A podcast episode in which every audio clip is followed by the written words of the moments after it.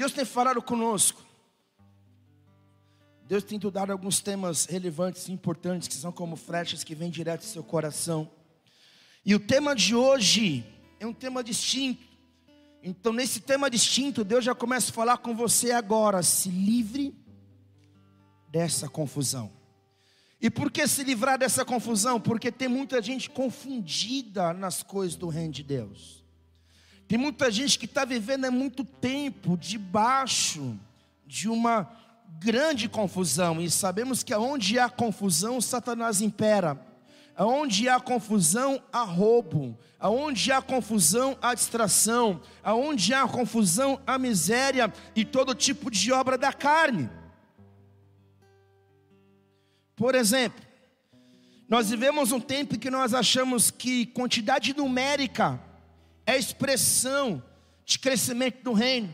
Em que uma igreja lotada de pessoas, de cadeiras lotadas, de uma igreja bombando entre quatro paredes, isso significa expressão de crescimento, mas isso não é verdade. Isso não significa expansão do reino, porque a expansão do reino ela, ela é significamente revelada através de pessoas que têm sido transformadas. Por exemplo, uma igreja que não está pautada na sã doutrina, uma igreja ou um ajuntamento que não tem tremor e temor, uma igreja ou um grupo de crente ou um cristão que esqueceu que o motivo que faz com que ele esteja de pé é o fundamento chamado Cristo, essa igreja não deveria existir. Por quê? Porque uma igreja que não está fundamentada em Cristo Jesus,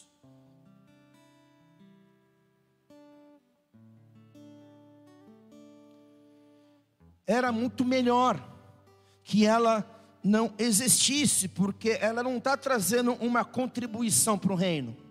Em vez de ela trazer uma contribuição para o reino, ela está realizando um desserviço ao Evangelho. Vou repetir.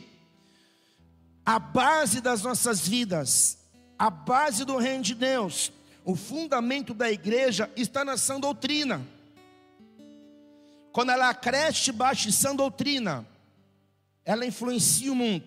Mas quando ela não cresce debaixo de sã doutrina e ela só tem número de pessoas, só tem pessoas sentadas na cadeira, mas muitas vezes pessoas vazias, pessoas desconectadas com o Espírito Santo, pessoas desconectadas com o chamado, uma igreja perdida, ela traz muito mais estrago do que se imagina.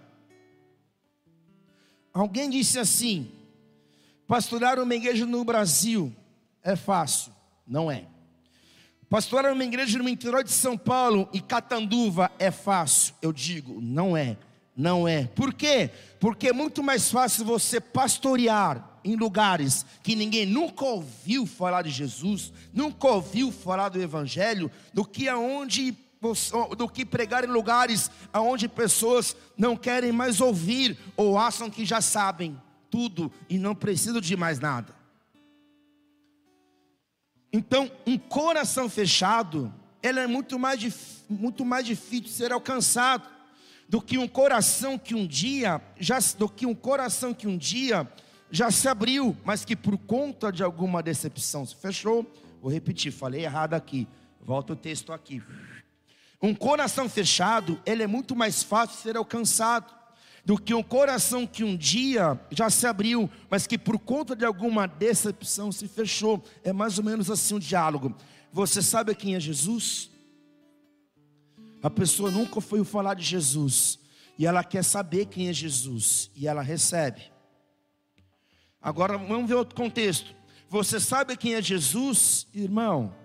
Não vem de novo com essa história não, porque o último que me falou dessa coisa de crente dessa coisa de igreja, deu muito ruim. Então sai fora da minha linha. Quem sabe quem fala isso? A grande maioria dos crentes que estão desigrejados.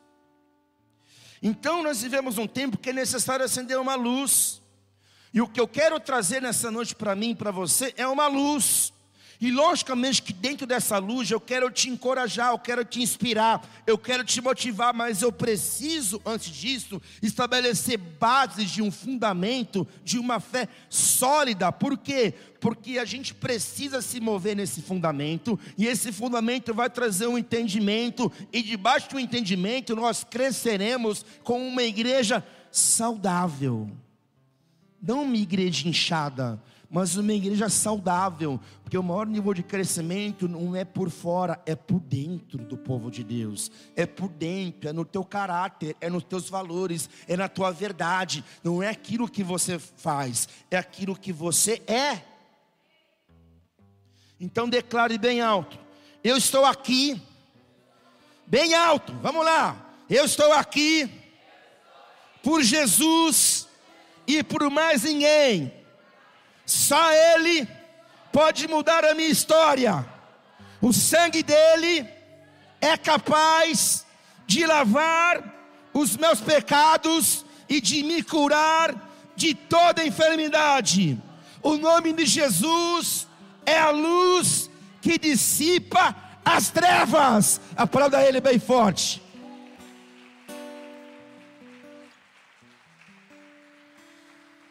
Nós precisamos amadurecer, nós precisamos entender o porquê eu estou aqui, o porquê eu sou igreja, o porquê eu faço o que faço.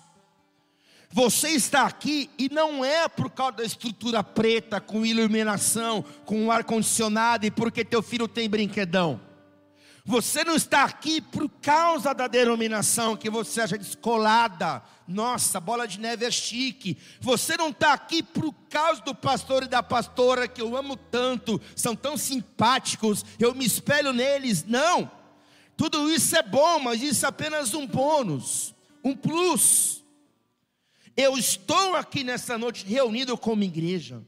Eu estou aqui fundamentado numa base, numa pedra angular chamada Jesus.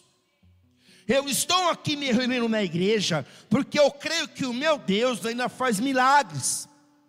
Eu estou aqui me reunindo como igreja porque eu sei que Jesus ele tem saudade de mim ao ponto de se entregar numa cruz pelos meus pecados, para que eu possa ter a possibilidade de voltar todos os dias para a presença de Deus, porque arrependimento não é um processo de um dia, é um processo de uma vida. Nós não estamos na casa do Pai, nós estamos voltando para a casa do Pai, e a casa do Pai são as moradas celestiais.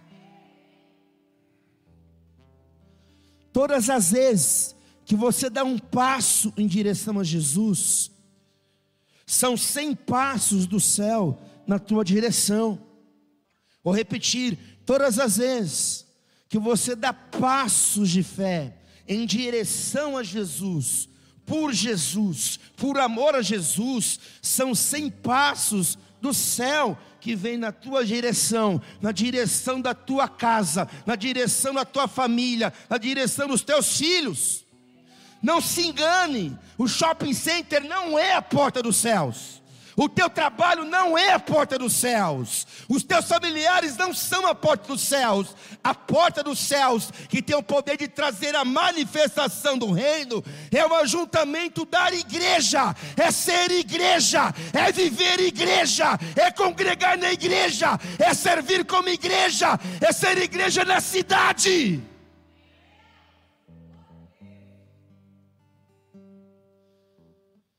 Quando Jesus, ele chama seus discípulos, ele fala assim: vem aqui, ursinho carinhoso, vem aqui dengoso, vem aqui lindão, vem aqui bonitão. Não, cara, Jesus não faz nada disso, esquece. Jesus, ele chama seus discípulos, e alguns discípulos ele chama de apóstolos. Repete comigo, apóstolos. A palavra apóstolo naquele tempo, era uma terminologia muito conhecida. E Jesus pega essa palavra apóstolo, que era usada pelos romanos, e ressignifica essa palavra que já existia, e chama os seus discípulos de apóstolos. Sabe por quê? Porque dentro da cultura romana, o império romano levantava generais, e esses generais, eles eram enviados pelo império as cidades, a lugares, e nessas cidades, lugares e nações, cada apóstolo romano tinha por fim estabelecer princípios e fundamentos da cultura de Roma. Então, quando o império chegava no ambiente, o meio-campo estava preparado, porque os embaixadores de Roma tinham chegado não era tão traumático assim, por quê? Porque os apóstolos romanos, os generais de guerra, eles já haviam impregnado alguns princípios, estabelecido algum nível de cultura daquele império que exerceria governo e domínio sobre o seu império conquistado, cidade conquistada ou nação. Então, quando Jesus usa o termo apóstolo, ele está dizendo assim: vocês são embaixadores, vocês são representantes, vocês irão a começar a estabelecer princípios e fundamentos do meu reino nas cidades, na padaria que você trabalha, na loja que você vive, no meio da tua casa, no meio da tua família. Só que para que isso aconteça antes, você precisa desconstruir fundamentos e princípios do reino das trevas. Jesus foi enfático e foi real e foi claro quando disse: esse mundo jaz do maligno. Ai, pastor, a Disneylândia jaz do maligno. Sim. As nações que não confessam, não creem em Deus e vivem o ocultismo, o paganismo, as nações do Oriente, as nações da África, as nações europeias, a Bolsa de Valores, Nova York, meu sonho para lá, querido. Sinto muito te avisar, mas o império de Mamon, ele impera no Wall Street. Então nós vivemos uma cultura de trevas em nossa volta. E nós, como igreja, somos chamados a estabelecer a cultura do reino, só que tinha um problema nisso. Porque Jesus, através da eclésia, não é chamado a construir reino debaixo de ruínas antigas. Melhor, Jesus, ele não quer melhorar a tua vida. Ele não quer te tornar um crente mais fofo de domingo à noite, de semana. Ele não quer melhorar a igreja. De fato, eu e você, como crente, nós não precisamos de uma melhora, nós precisamos nascer de novo. Eu preciso nascer de novo. Nós precisamos de algo totalmente novo. Então, Jesus, Ele não quer fazer um upgrade. Jesus, Ele quer resetar formatar e instalar um novo sistema operacional na tua vida. É uma metanoia constante, é uma mudança de posicionamento, é uma mudança de postura que visa com fim um reino que tem por fim se tornar um apóstolo de Cristo, alguém que é enviado, alguém que é um embaixador aonde você vive, aonde você está, na igreja que você congrega, com as pessoas que você conversam. Uma igreja melhorada, ela é um desserviço ao Evangelho, não devia existir. Um cristão melhorado é um desserviço ao Evangelho, ele não devia estar na igreja, sabe por quê? Porque alguém que é só melhorado é alguém que tem uma moral um pouco mais renovada, é alguém que parou de falar palavrões, pelo menos não fala mais palavrões publicamente, é alguém que não enche a cara que nem um bebum mais, mas a gente sabe que bebe escondido, porque não está transformado, só está melhorado. Então, querido, essa versão melhorada de crente não aponta para transformação.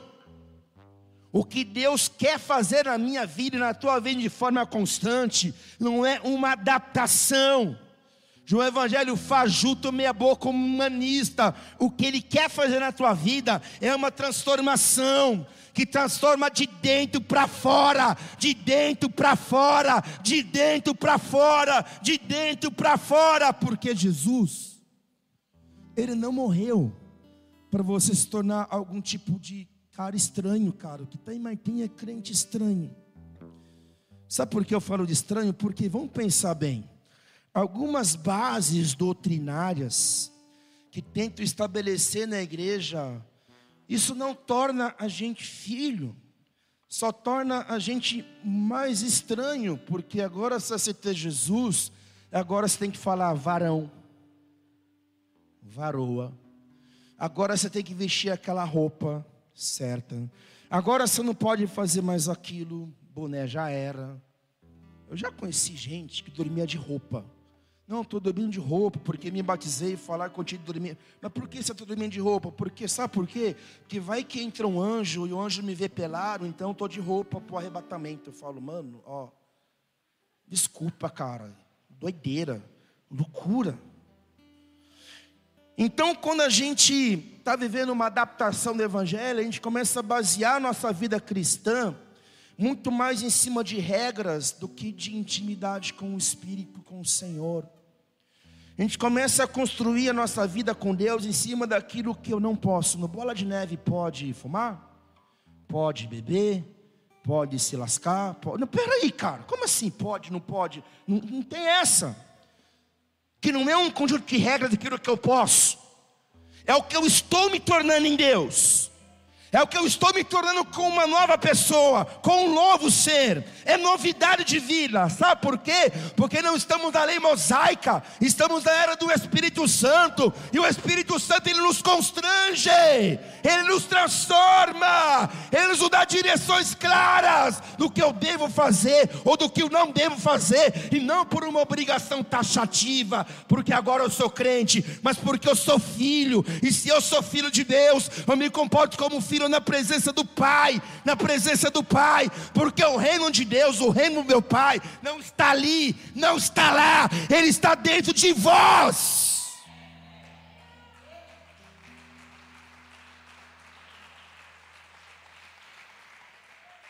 Quando eu me deixo ser desconstruído e reconstruído de dentro para fora, eu manifesto o reino, que é paz, que é justiça e alegria. Eu não sei você, mas eu olho a internet. Me desculpa quem trabalha com coaching. Poderia falar quem é psicólogo, psiquiatra, mas eu olho para a internet alguns pregadores, eu falo assim, não pode ser. Eu nunca vou conseguir ter uma vida tão perfeita, tão disciplinada, nem meu dente vai ser tão branco, porque parece que pegaram o evangelho e criaram um evangelho de alta performance, que não é bíblico. Não é bíblico. Tem muita gente que vive uma vida disciplinada, regrada, come verdura todo dia, cara, mas é uma autojustiça platificada, é um personagem platificado, é uma paz platificada, é uma prosperidade que chega a parecer que foi montada, idealizada através do humanismo, o homem no centro e não Deus no centro. E quando eu olho para vir a luz apóstolos, quando eu olho para a vida do homem chamado Pedro, que estava no meio da tempestade, e olhou para Jesus e caminhou, mas quando afundou, Jesus estava lá, o colocou de pé. Jesus pega no braço dele e coloca ele de volta na jornada. Eu olho e penso, é esse evangelho que é real, não é o evangelho da perfeição, mas é o evangelho da verdade, da sinceridade. Então caiu, se levanta, enxuta a poeira para cima e continua a tua jornada. Chega, chega, chega de padronizar e querer viver o evangelho de alta performance. O que funciona para um não funciona para outro. Então, querido, sabe qual que é a chave do sucesso? Tem intimidade de oração, tenha jejum em oração, busca o Senhor de todo o teu ser e não se estranhe se tiver uma tempestade demoníaca no meio do caminho, porque se tiver mil cairão ao teu lado, dez mil à tua direita e você não será atingido no nome de Jesus.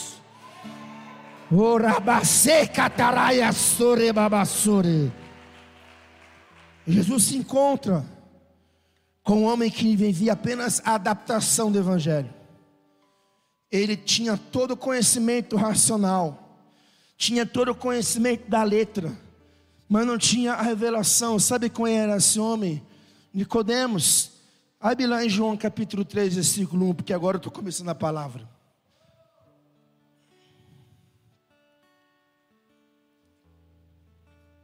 Havia entre os fariseus um homem chamado Nicodemos, membro do Supremo Tribunal dos Judeus.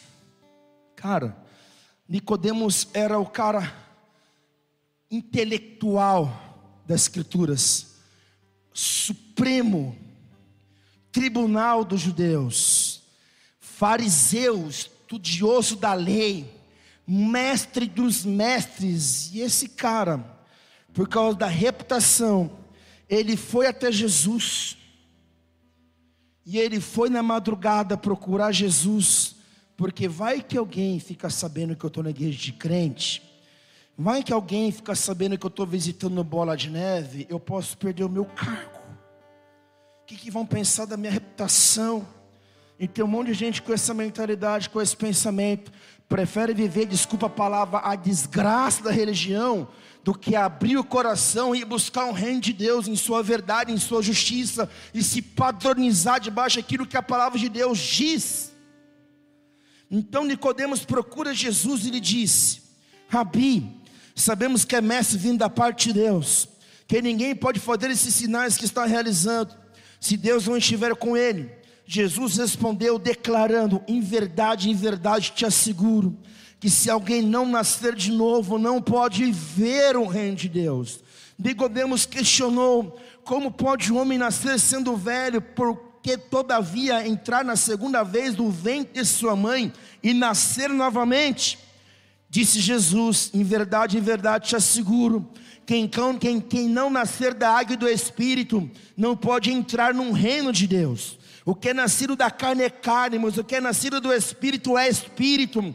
Não te surpreendas que de fato te houver dito, deveis nascer de novo, ou seja, o vento sopra onde quer, você escuta o seu som, mas não sabe de onde vem, nem para onde vai. Assim ocorre com todos os nascidos do Espírito, replicou Nicodemos. Como pode isso acontecer? Explicou Jesus. Tu és mestre em Israel e não compreende essas verdades. E em verdade te asseguro que nós dizemos o que conhecemos e testemunhamos o que temos visto. Contudo, não acolheis o nosso testemunho. Se falando de assuntos da terra, não me credes, como crereis se vos falar de assuntos celestiais?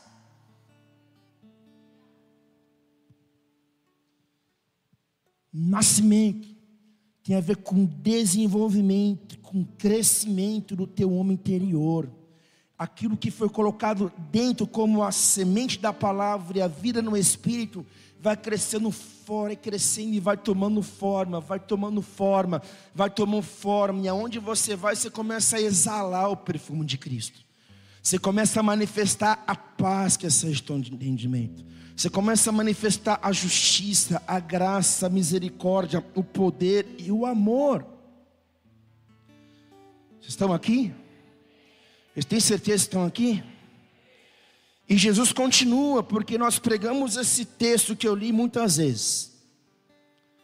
E nós paramos esse texto e não damos continuidade na fala de Jesus para Nicodemos, porque Jesus ele continua desenvolvendo o seu raciocínio e trazendo a revelação do novo, porque olha o que ele diz no versículo 13. De João 3. Ninguém jamais subiu ao céu, a não ser aquele que veio do céu, o filho do homem que está no céu. Assim como Moisés levantou a serpente no deserto, Assim, desse mesmo modo, é necessário que o Filho do Homem seja levantado, para que todo aquele que nele crê não pereça, mas tenha vida eterna. Porque Deus, a maior revelação, a mais simples, a mais poderosa e a mais negligenciada, porque Deus amou o mundo de tal maneira, amou que o mundo, a palavra aqui, mundo, no original, não está relacionado apenas ao, ao mundo criação, mas está relacionado ao mundo da criação humana, não apenas o mundo da criação cósmica. Então Deus amou o mundo, o universo, de tal maneira, os seres, a humanidade, de tal maneira, que deu seu Filho unigênito, para todo aquele que crê não pereça, mas tenha a vida eterna. A vida eterna. Eu te pergunto, aonde você vai passar a eternidade? Ou melhor, responde para você, Você tem certeza da tua salvação?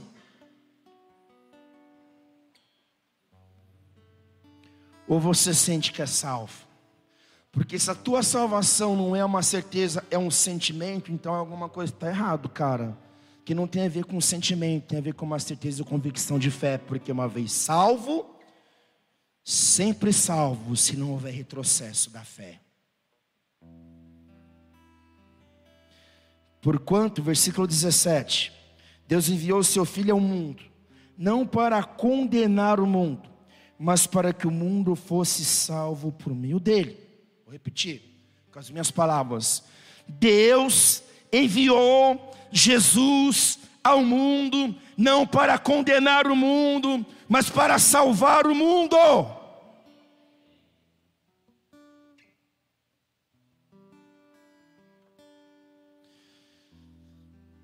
A justiça de Deus diz que Deus amou o mundo. Não que Deus condenou o mundo. Haverá o dia do juízo para o mundo. Todos nós seremos julgados daquilo que realizamos por obras. Cada um desse planeta vai ser julgado pelo fato de ter crido ou não ter crido em Yeshua como Salvador. Só que esse tempo não é agora, porque o tempo que nós estamos é a dispensação do amor de Deus a justiça de Deus se manifesta.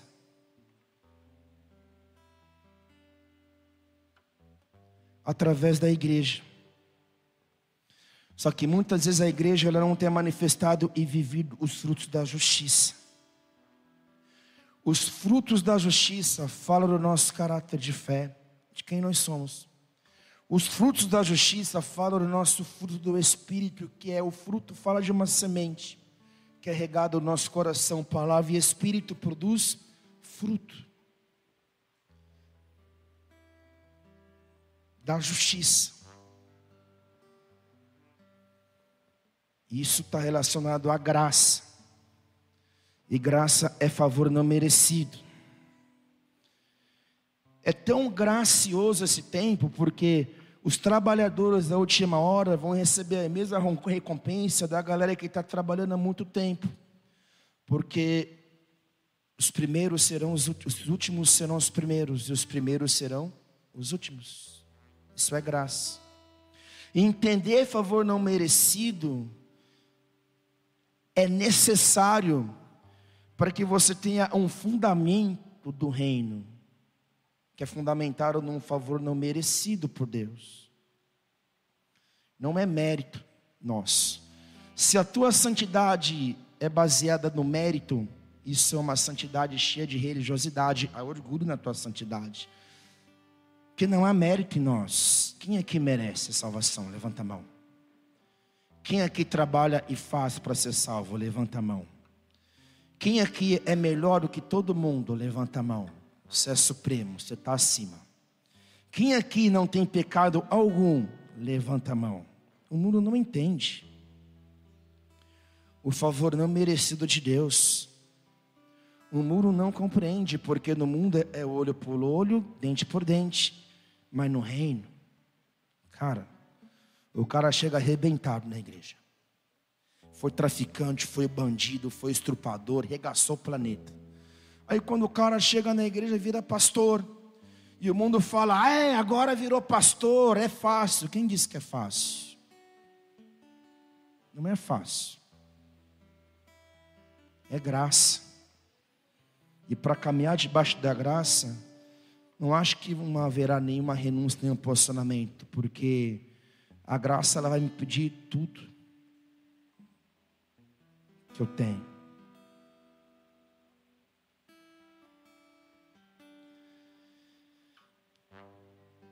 a gente olha as pessoas e a gente tenta medir a vida delas, o quanto elas merecem ou não.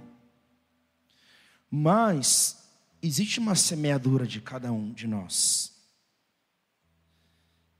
Não tem como você medir a vida de alguém se você não sabe da semeadura. da entrega. Você não sabe de onde Deus tirou essa pessoa. Eu me lembro que um dia eu estava morto em Deus. E Ele me deu vida. E hoje eu estou aqui. Mas não foi do nada. Um caminho. Quer trilhar esse caminho? Tem certeza que se aguenta esse fardo? Que é leve e suave, mas tem um peso. Então existe um caminho. A verdade é a vida. Existe uma graça, mas existe uma cruz. E cruz fala de renúncia. Cruz fala de renúncia, porque não tem como eu ser um governante, ser um líder, governar em vida. Não tem como eu manifestar fruto da justiça com uma mentalidade caída. Uma mentalidade de um homem caído, ele vive olhando para a terra.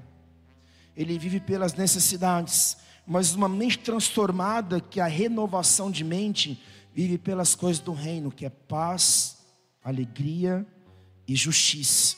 E onde a paz, a alegria e justiça, há o fruto. E Jesus disse: Deixo-vos a paz, a minhas paz vos dou, não dou como o mundo dá, porque a paz que eu tenho esse mundo não pode dar. Então, querido, eu não sei como está a tua vida, mas se você não tem paz, você está enrascado, porque problema você sempre vai ter. Que quem não tem luta aqui, levanta a mão. Todos nós temos lutas, todos nós temos desafios, mas nós temos paz que excede todo o entendimento, uma paz que me leva a viver um reino de Deus, mesmo dentro de um tempo de confusão. Houve um homem chamado Noé. Noé foi levantado de um tempo de confusão. O pecado se manifestava na terra. Noé foi chamado, Noé foi levantado e foi dado uma missão a Noé. A missão dada a Noé foi para que ele realizasse algo que ele nunca viu. Fizesse algo que ele nunca fez, porque ninguém nunca tinha ouvido falar de uma embarcação. E Noé construiu um barco gigante. Ninguém nunca tinha ouvido falar de chuva. E há teólogos que dizem que não chovia naquele tempo, apenas o orvalho brotava da terra. Então, como assim vai chover? Então, viver com Deus é ver por aquilo que eu não sei como, eu não sei onde, eu não sei que jeito. Eu não sei exatamente o que é, mas se Deus está falando que vai chover, vai chover. Eu nunca estive no céu e eu prego sobre o céu e canto sobre o céu. Então existe o céu. Eu não vivi o arrebatamento da igreja, mas eu sei que vai acontecer. Nem tudo no Evangelho já aconteceu com a minha vida. Eu nunca ressuscitei um morto nas minhas orações, mas eu sei que isso é possível. Como? Através da fé e pela fé e pela Escritura. Então Noé foi um homem que entrou na galeria da fé. Noé foi um homem que confiou no invisível. Noé foi um homem que no seu tempo foi taxado de louco, lunático, maluco, esquizofrênico. Por quê? Porque ele viveu por aquilo que era eterno. Ele ouviu de Deus e obedeceu. Então, essa é estação de você ouvir e obedecer. Você é chamado a ouvir e obedecer e não entender. Porque se tudo você tiver que entender com a tua mente, você nunca vai romper pela fé. Então, tem coisas que Deus pede para mim e para você, e que Deus entrega na tua mão, que você tem que pegar e obedecer e fazer. Com Noé foi assim. Noé confiou em um Deus, em um Pai da eternidade, que sabe o que está fazendo. Então vamos aumentar nossa fé, igreja, nesses dias. Vamos aumentar o nível da nossa fé e começar a crer em coisas invisíveis e possíveis. Quer um outro exemplo? Jesus está com seus discípulos. Em Mateus 16, versículo 13. Jesus chegou à região de Cesareia de Felipe consultou seus discípulos: Quem as pessoas dizem que o filho do homem é? E eles responderam: Alguns dizem que é João Batista, outros Elias, há quem diga Jeremias ou um dos profetas. Então Jesus interpelou: Mas vós, quem dizeis que eu sou? Querido, tem muita confusão hoje a respeito de quem Jesus é. Até mesmo na igreja evangélica tem muita gente apresentando um Jesus que não é o Jesus que está na Bíblia. E o Jesus que eu conheço é o Jesus que está na Bíblia. E o povo que não lê a Bíblia está perdido a respeito de quem é Jesus, porque no dia que chega o furacão, fala: é, Jesus não é real, porque olha o que eu estou passando. Como assim? Jesus disse que no mundo teria aflições, ele não mentiu. Vai ficar em paz, porque eu venci o mundo. Então, a maior pergunta de Jesus hoje não é para o mundo caído, que para o mundo caído, Jesus foi o Buda, Jesus foi Maomé, Jesus foi um líder, Jesus foi um governante, Jesus é um conto de fada. Para o mundo caído, Jesus nem existiu. Só que para os filhos do reino. Então a nossa definição de quem Jesus é, define quem nós somos. A nossa definição de quem Jesus é, define a nossa identidade. Então nós vivemos um tempo de um povo muito confuso na identidade. Não sabe quem é, e quem não sabe quem é, tem medo de falar, tem medo de agir, tem medo de desagradar, tem medo do que vão pensar. Mas quem sabe quem é, vai pregar o evangelho independente de. Então, existe um povo perdido na sua identidade. E quando eu não tenho identidade, eu não tenho autoridade, eu não tenho missão. Um dia eu penso uma coisa, outro dia eu penso outra coisa. Um dia o culto foi bom, outro dia o culto não foi bom. Um dia eu estou nessa igreja, outro dia eu estou noutra igreja. Um dia eu estou numa cidade, amanhã eu estou numa outra cidade. Por quê? Porque eu não tenho convicção de onde eu estou. Eu me movo sem raiz. O vento sopra para qualquer lugar e não sabe de onde vem nem para onde vai. Mas nem todo vento é o vento do Espírito Santo. Por quê? Quê? Nos falta discernimento, porque não temos identidade. Não temos perseverança, permanência e persistência, porque não temos identidade. E saber quem você é no reino não é nada, é tudo, é questão de sobrevivência da sua fé. Pedro entendeu quem era Jesus. Tu és o Cristo, o Filho do Deus vivo. E Jesus disse: Abençoado és tu, Simão, filho de Jonas porque não foi revelado a ti carne ou sangue, mas pelo meu Pai que está nos céus. Da mesma maneira eu te digo: tu és Pedro, sobre essa pedra edificarei a minha igreja, e as portas do Hades não prevalecerão contra ela. Eu te darei as chaves do reino dos céus. O que ligares na terra será tido ligado nos céus, e o que desligares na terra haverá sido desligado nos céus. Então, a forma como eu vejo Jesus é a forma como eu acesso Jesus, a forma como eu vejo Jesus, é a forma como eu lido com as circunstâncias e com as coisas da vida. Então, querido, só existe um Jesus. Será que esse Jesus bíblico é o teu Jesus? Ou o teu Jesus é o Jesus dos evangélicos que estão mais preocupados com o terno, com a gravata, com doutrina de homem, com o cabelo nas costas, do que com o caráter transformado? Querido, então redefine a tua fé nessa noite para de varar varão, para, fala boa noite para as pessoas, fala bom dia para as pessoas, pergunta tudo bem para as pessoas. Nós não somos bicho, nós somos filhos de Deus. Nomenclatura evangélica é vazia, tem uma linguagem santa do reino, mas não seja banal, esquisito. Fala boa noite para a pessoa que está do seu lado.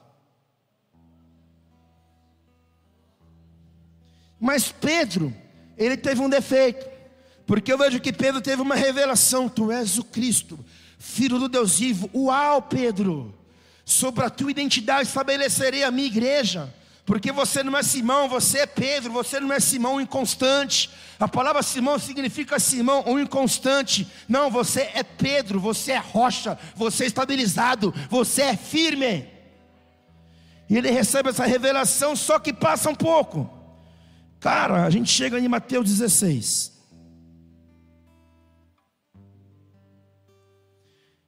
Versículo 21. Nem parece o mesmo cara, porque olha agora o discurso de Pedro. A partir daquele momento, Jesus começou a explicar aos seus discípulos que era necessário que ele fosse para Jerusalém e sofresse muitas injustiças nas mãos dos anciões, do chefe do sacerdote, dos escribas, para então ser morto e ressuscitar ao terceiro dia.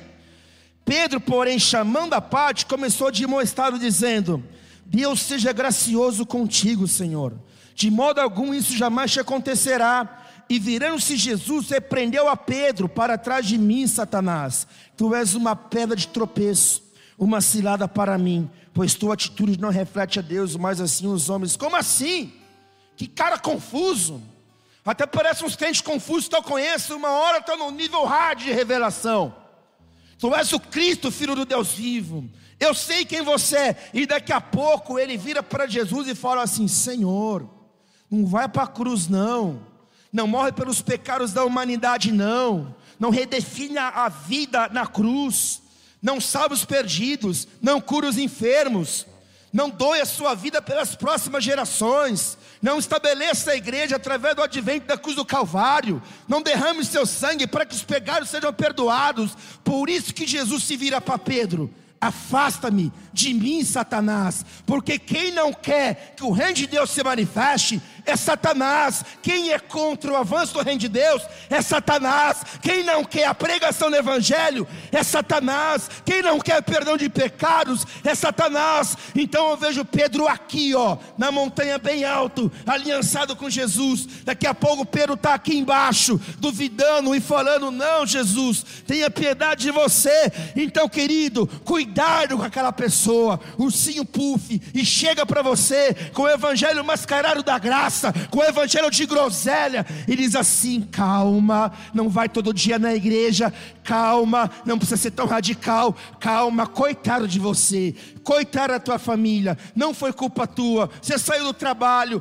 tadinho, tadinho, e só passa a mão, e só lisa, então cuidado, cara, de caminhar com pessoas que ficam malizando o engano espiritual, que você entrou de trevas e que pode te levar para o inferno, se ajude com pessoas que você sabe que te amam e que vão colocar o dedo na tua cara e falar: você está errado, você está errada, para de bebedeira, para de patifaria, para de adultério, sai desse caminho, sai desse caminho de engano, sai desse caminho de trevas. Então não defenda, querido, um evangelho de engano, não compactue com uma atmosfera de mentira, não compactue com o eu acho, não é eu acho, está escrito, está escrito, está escrito, não só de pão. Viverá o homem, mas de toda palavra que sai da boca de Deus, catanduva, catanduva, em nome de Jesus. Pô, cara, vamos acordar, velho. Vamos sair de Nárnia para sempre e entrar no reino. Ei. Eu sou um defensor do propósito, não do engano. Quer viver no engano? Quer viver no engano? Dia de culto está no shopping. Tudo é mais importante que a igreja. Não espere que eu, como pastor, vá aliciar quem não quer nada com Deus. E tudo é motivo para não servir as mesas. Não existe nada mais importante nessa terra do que a igreja. Nem a tua família e teus filhos é mais importante que a igreja, porque se a igreja sucumbir, por causa de mim, de você, você perde a tua casa, você perde teus filhos. Então a igreja é o fundamento do céu, ela é a porta do céu, ela é o ela é o embaixa, a igreja é a embaixatriz do reino. E quem é a igreja está aqui nessa noite, dê um aleluia.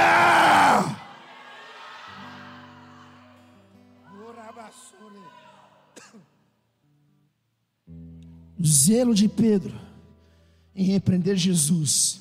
Não vai para a cruz, pastor. Para, vai. Tira férias 50 dias, 100 dias. É terapeuta. Quem repreendeu Jesus da dor? Pedro repreendeu Jesus da dor, da cruz, e defendeu o engano. Tem muita gente defendendo o engano. Tem muita gente debaixo de engano. O inferno ele está mais interessado em confundir você com engano que é uma meia verdade do que matar você. Se o inferno te mata, você se no crente você é salvo, você vai para o céu, ele não vai te matar. Então a arma do inferno nesses dias é te confundir, é trazer confusão na tua mente para que você abra a mão da santidade para que você abra a mão do propósito, para que você abra a mão da tua esposa e encontre uma novinha que te entende, para que você abra a mão da tua família, para que você abra a mão da tua alegria, para que você abra a mão da jornada, está muito difícil, vou abrir mão, porque não dá, não consigo, covarde. O reino de Deus não é dos covardes, é dos corajosos. O inferno faz de tudo para te confundir, para você escolher um caminho mais fácil que não seja a cruz.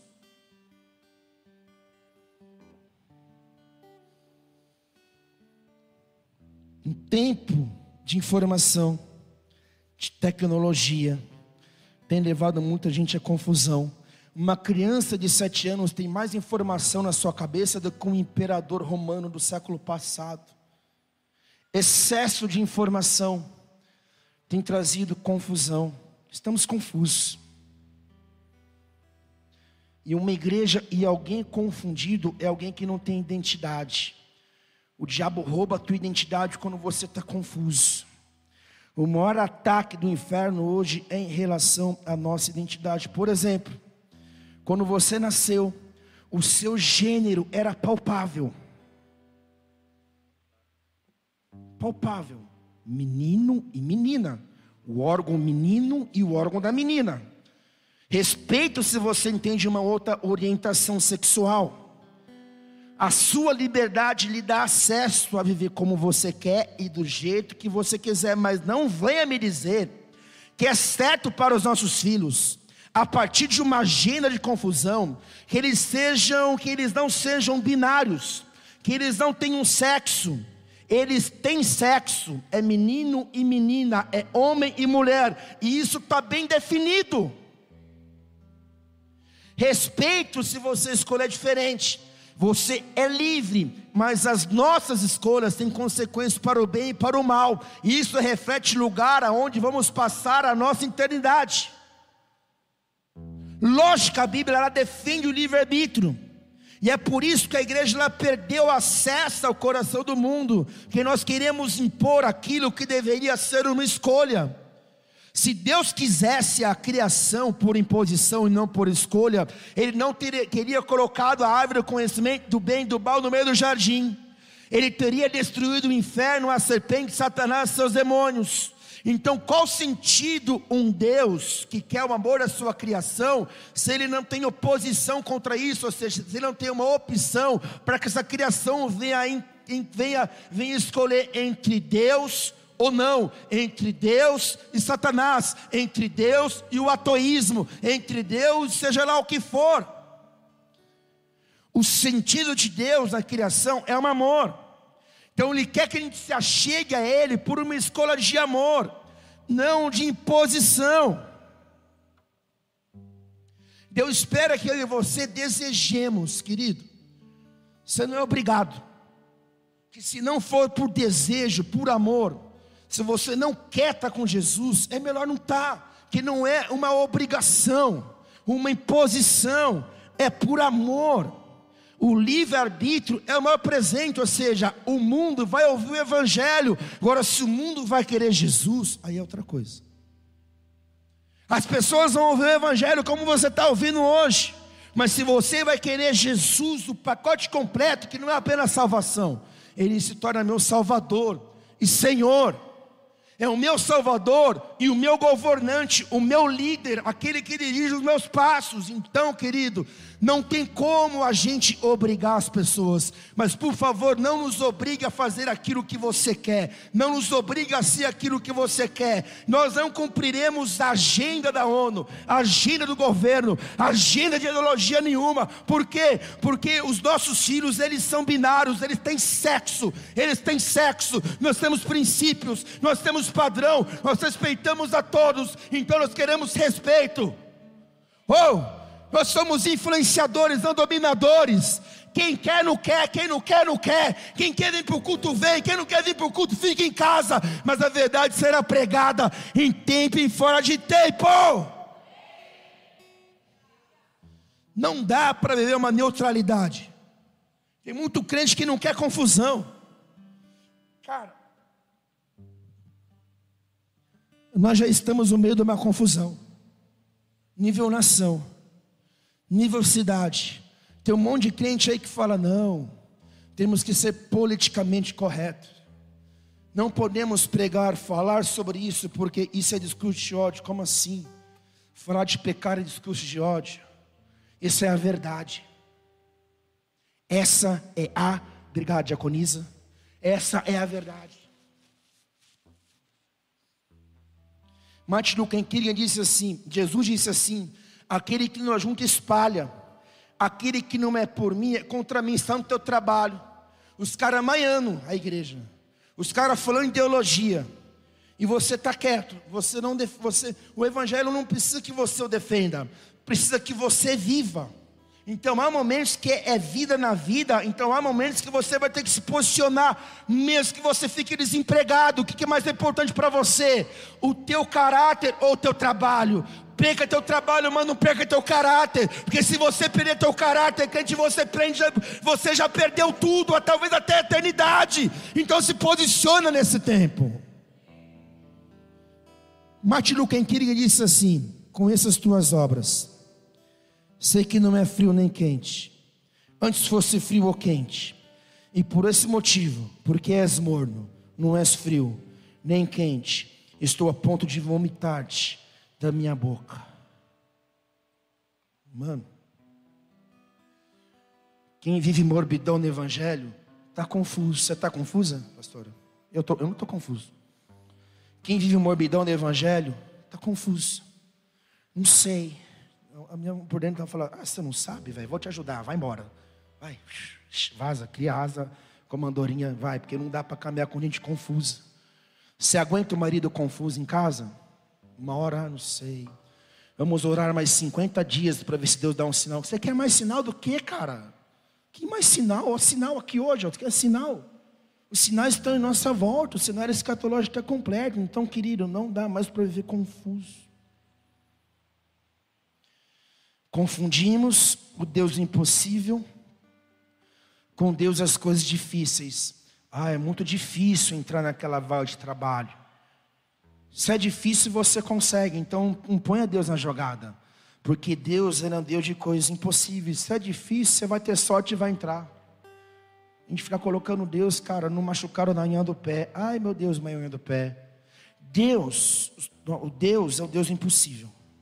Confundimos o Deus do impossível com o Deus das coisas difíceis. Sabe o que é impossível? Lázaro. Lázaro estava morto. Quatro dias. Jesus chega. Se pudesse ter uma possibilidade ali, cara, Jesus não estaria ali, sabe por quê? Porque ele quis que fosse assim. Ele poderia ter chegado antes, ter orado por Lázaro, mas ele não quis. Ele chegou depois que Lázaro estava morto, sabe por quê? Porque ele não é um Deus de coisas difíceis, ele é um Deus de coisas impossíveis. Então, igreja, nós temos que ser dessa confusão de relativizar Deus, o que Deus pode, o que Deus não pode. Isso, Deus é Deus de coisas impossíveis. O que é impossível na tua vida? Deus pode. O que é impossível na nossa vida como igreja? O que é impossível, pastora? Deus quer fazer. Deus é Deus de coisas impossíveis. Ele olha para Lázaro, ele chama Lázaro pelo nome. Sabe por quê? Porque se ele fala morto, ressuscite, todos os mortos e todas as tumbas seriam abertas e todos os mortos ressuscitariam. Eu falava, não, calma, Deus. É o que eu falei que dizer Lázaro. Mas Deus fala, mas ele falou mortos, ressuscitem. Por quê? Porque há poder no nome de Jesus. Jesus fala, Lázaro, vem para fora. Lázaro se levanta. A criação ela se reinventa. As leis da física são quebradas porque ouvi uma voz do Deus do impossível. Fica de pé no teu lugar em nome de Jesus. Feche seus olhos. Eu quero orar por você. Pode apagar as luzes.